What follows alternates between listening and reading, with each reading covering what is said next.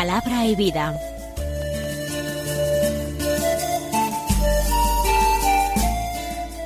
Con el padre Manuel Horta, desde Sevilla.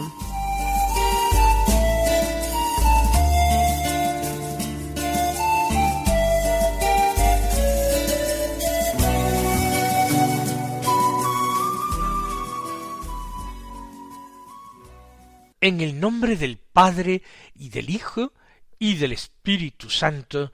Amén. Alabados sean Jesús y María. Muy buenos días, queridos amigos, oyentes de Radio María y seguidores del programa Palabra y Vida.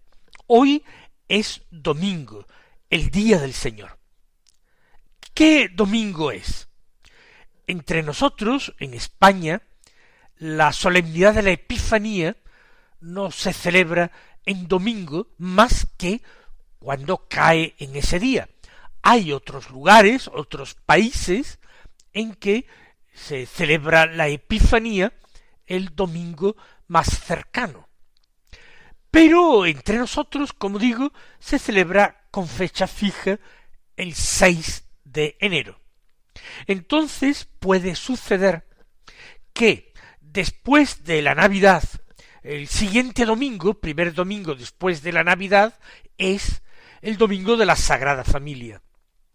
Y en ocasiones hay otro domingo más antes del 6 de enero, y en otras ocasiones no hay ya ningún domingo antes del 6 de enero. Así pues, este año tenemos otro domingo de Navidad, anterior a la Epifanía es el llamado segundo domingo después de Navidad. El Evangelio que se proclama en la misa es el mismo que se proclama en la misa del día de la Natividad del Señor, el prólogo del Evangelio de San Juan. Lo escuchamos hace bastante poco, pero nosotros vamos a oírlo otra vez, vamos a meditarlo otra vez. Así pues, Juan capítulo primero, versículos uno al dieciocho, que dicen así. En el principio existía el verbo, y el verbo estaba junto a Dios, y el verbo era Dios. Él estaba en el principio junto a Dios. Por medio de él se hizo todo, y sin él no se hizo nada de cuanto se ha hecho. En él estaba la vida, y la vida era la luz de los hombres y la luz brilla en la tiniebla, y la tiniebla no lo recibió. Surgió un hombre enviado por Dios que se llamaba Juan. Este venía como testigo, para dar testimonio de la luz, para que todos creyeran por medio de él. No era él la luz, sino el que daba testimonio de la luz. El verbo era la luz verdadera alumbra a todo hombre viniendo al mundo. En el mundo estaba, el mundo se hizo por medio de él, y el mundo no lo conoció. Vino a su casa, y los suyos no lo recibieron. Pero a cuantos lo recibieron, les dio poder de ser hijos de Dios, a los que creen en su nombre. Estos no han nacido de sangre, ni de deseo de carne, ni de deseo de varón, sino que han nacido de Dios. Y el Verbo se hizo carne y habitó entre nosotros, y hemos contemplado su gloria, gloria como del unigénito del Padre, lleno de gracia y de verdad. Juan da testimonio de él y grita diciendo, Este es de quien dije, el que viene detrás de mí se ha puesto delante de mí, porque existía antes que yo.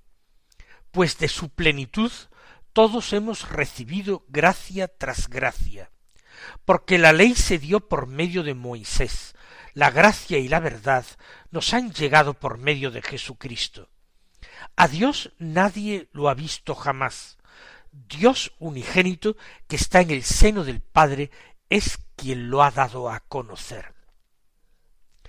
En este prólogo de San Juan, tantas veces escuchado y meditado, nosotros lo hemos oído tanto en la misa de Navidad como en la del pasado treinta y uno de diciembre. Pues hoy, otra vez. Tiene dos partes bien delimitadas, pero dos partes que están entrecruzadas. Hay una parte histórica y una parte metahistórica. En la parte metahistórica se habla del verbo. Es el absoluto protagonista. El verbo que es la segunda persona de la Trinidad Santísima. El verbo que es el Hijo de Dios, que es también su palabra. El verbo engendrado por el Padre antes de la eternidad, que revela al Padre, lo manifiesta, lo expresa. En la parte histórica de este prólogo, el segundo protagonista es un hombre enviado por Dios para dar testimonio, testimonio de la luz, testimonio de la verdad, testimonio del verbo. Ese hombre se llamaba Juan. Es Juan Bautista, el hijo de Isabel, la prima de la Virgen María. ¿Y qué es lo primero que nos dice este texto? Pues que todo lo que existe, todo lo creado, todo lo que nosotros podemos no solamente ver, oír, tocar, gustar, oler, no solamente lo que llega a nosotros a través de los sentidos en todo el cosmos, sino también aquello que podemos comprender, aunque no podamos tocar ni ver con los ojos, ni oír con los oídos. Todo ello depende esencialmente del verbo. No existiría nada sin el verbo. Todo ello es obra del verbo. Por medio de él se hizo todo. Cuando se dice todo, se dice todo a lo divino.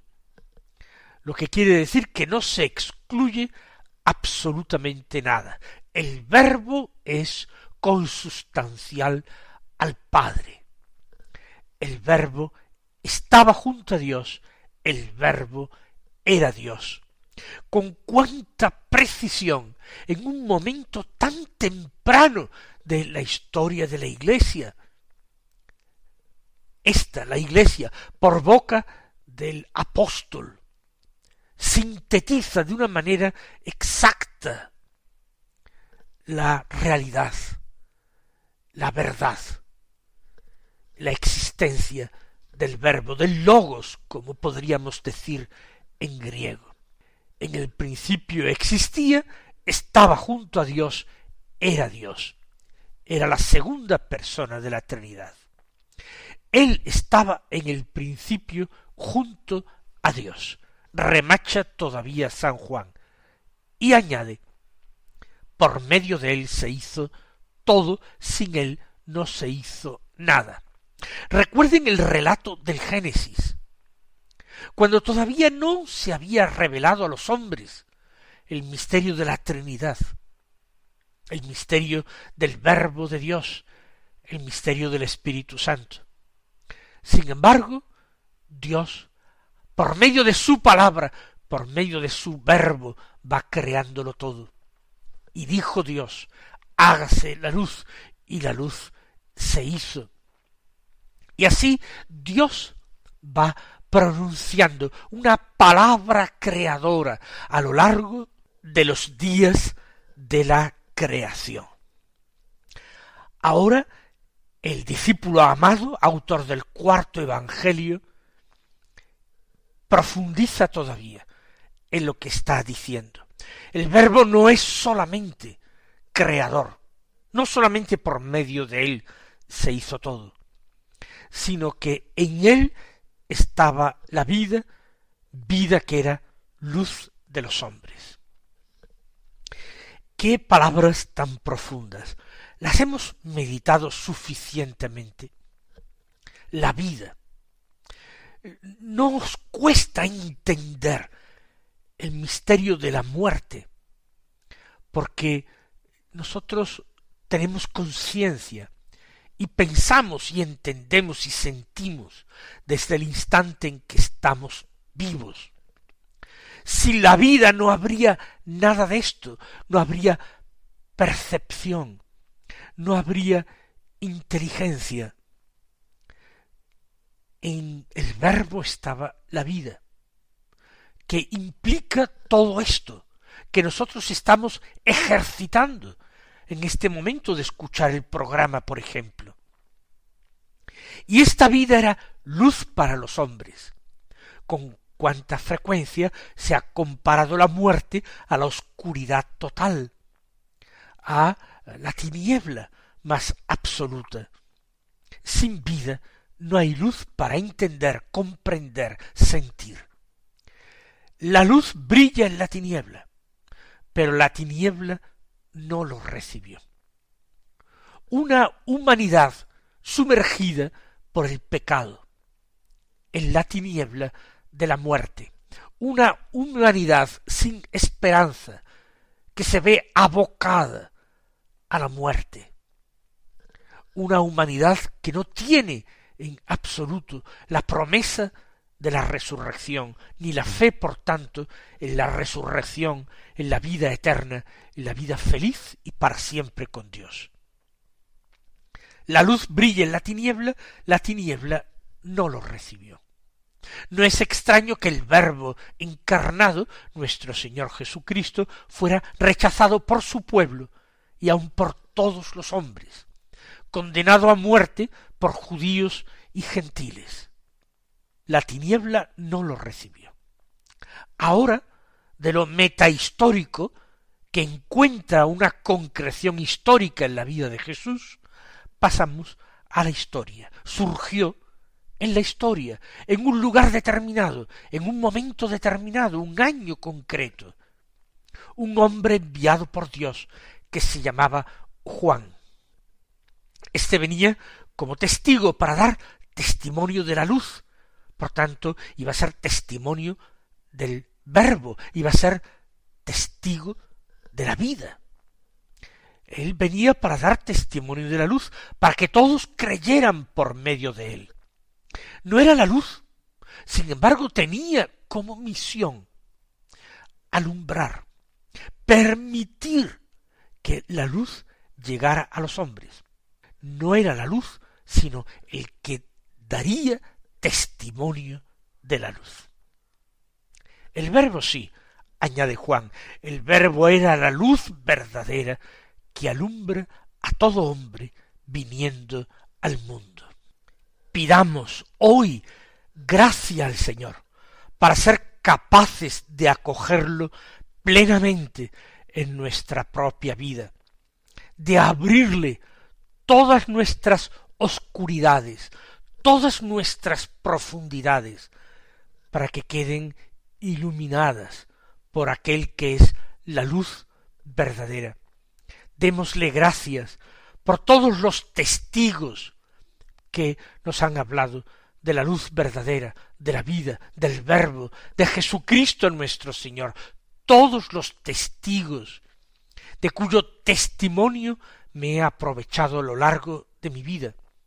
Desde estos privilegiados testigos bíblicos como Juan, cuyas manos llegaron a palpar al verbo de vida, cuya cabeza se recostó en el pecho de aquel que es camino, verdad y vida, hasta todas las otras personas de mi propia familia, de mi sociedad, de mi iglesia, que me han hablado de Cristo, que me han transmitido la fe, que me han cimentado en la verdad.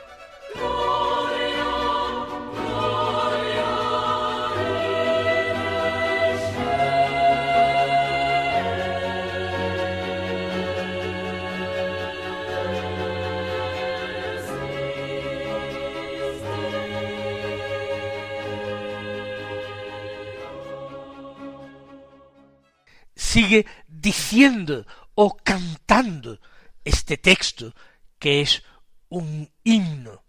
En el mundo estaba. El mundo se hizo por medio de él y el mundo no lo conoció. El mundo se hizo por medio de él. Él era el sentido profundo, el logos, como dicen los griegos, del mundo. Era la razón, la medida, la norma de la existencia del cosmos. El mundo se hizo por medio de él y él estaba en el mundo. Sin embargo, el mundo no lo conoció, porque estaba ofuscado por el pecado, dominado y controlado por el tentador, el que había derrotado a los primeros hombres al pie del árbol del paraíso. El mundo no lo conoció, vino a su casa. Tal era la tierra. Los suyos no lo recibieron.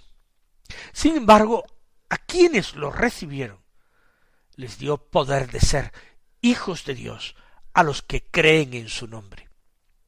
Hace unos momentos, hace unos breves minutos, les he invitado a rezar pidiendo a Dios gracias para saber acogerle en toda nuestra vida y con todo nuestro corazón.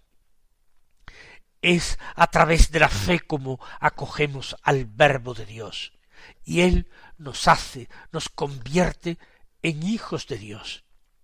Como Él es el Hijo de Dios, asimilándose a nosotros, asimilándonos a su cuerpo místico, Él nos convierte en hijos adoptivos de Dios.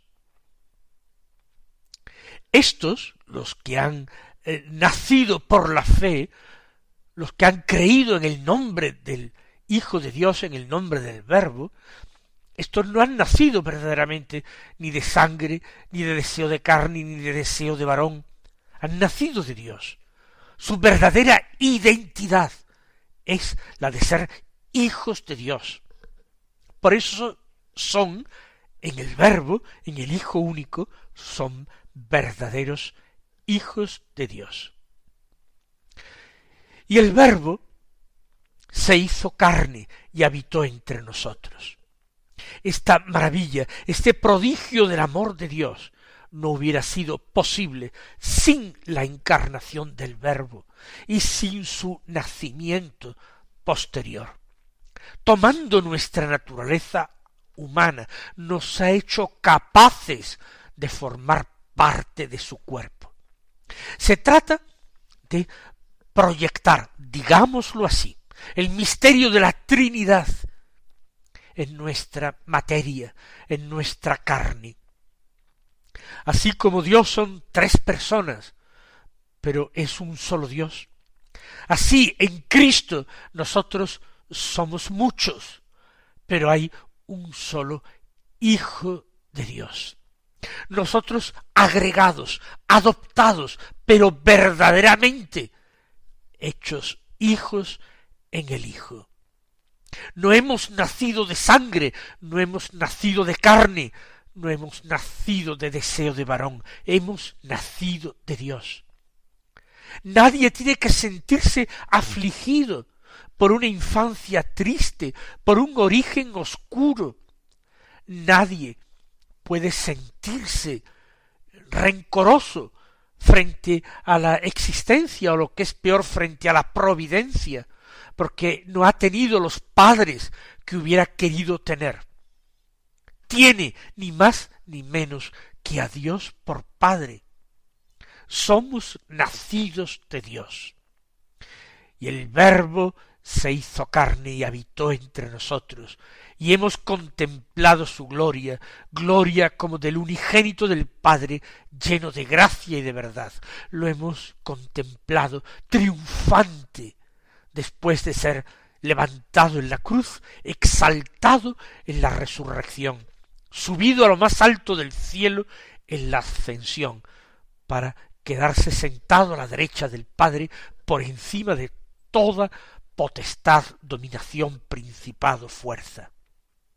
vuelve la historia a este prólogo del Evangelio de San Juan.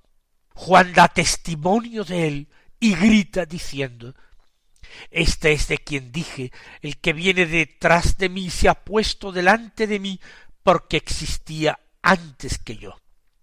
Efectivamente, Juan lleva ya algún tiempo dando testimonio del Verbo, sin haberlo conocido. Él viene históricamente detrás del precursor. Sin embargo, se ha puesto delante de él porque es el unigénito del Padre. Existía antes que yo, existía antes que cualquier criatura que exista. Y añade, pues de su plenitud todos hemos recibido gracia tras gracia. De la plenitud del Hijo hemos recibido por la encarnación, por el nacimiento, gracia tras gracia de Dios. La vida es corta para tratar de entender tanta gracia, tanto don que hemos recibido.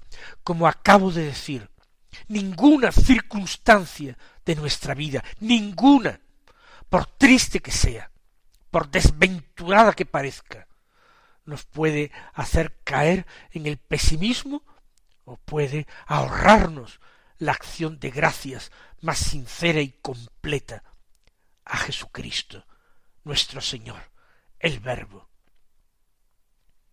Porque la ley se dio por medio de Moisés, la gracia y la verdad nos han llegado por medio de Jesucristo. Una ley que no podíamos cumplir en su totalidad con nuestras fuerzas humanas. Era una orientación. Se dio por medio de Moisés. La gracia, la que nos convierte en divinos, en hijos en el Hijo, eso nos ha venido por Jesucristo, porque a nadie ha visto jamás a Dios. Sólo el Hijo único, el que está en el seno del Padre, es quien nos lo ha dado a conocer. Mis queridos hermanos, que el Señor os colme de sus bendiciones y hasta mañana si Dios quiere.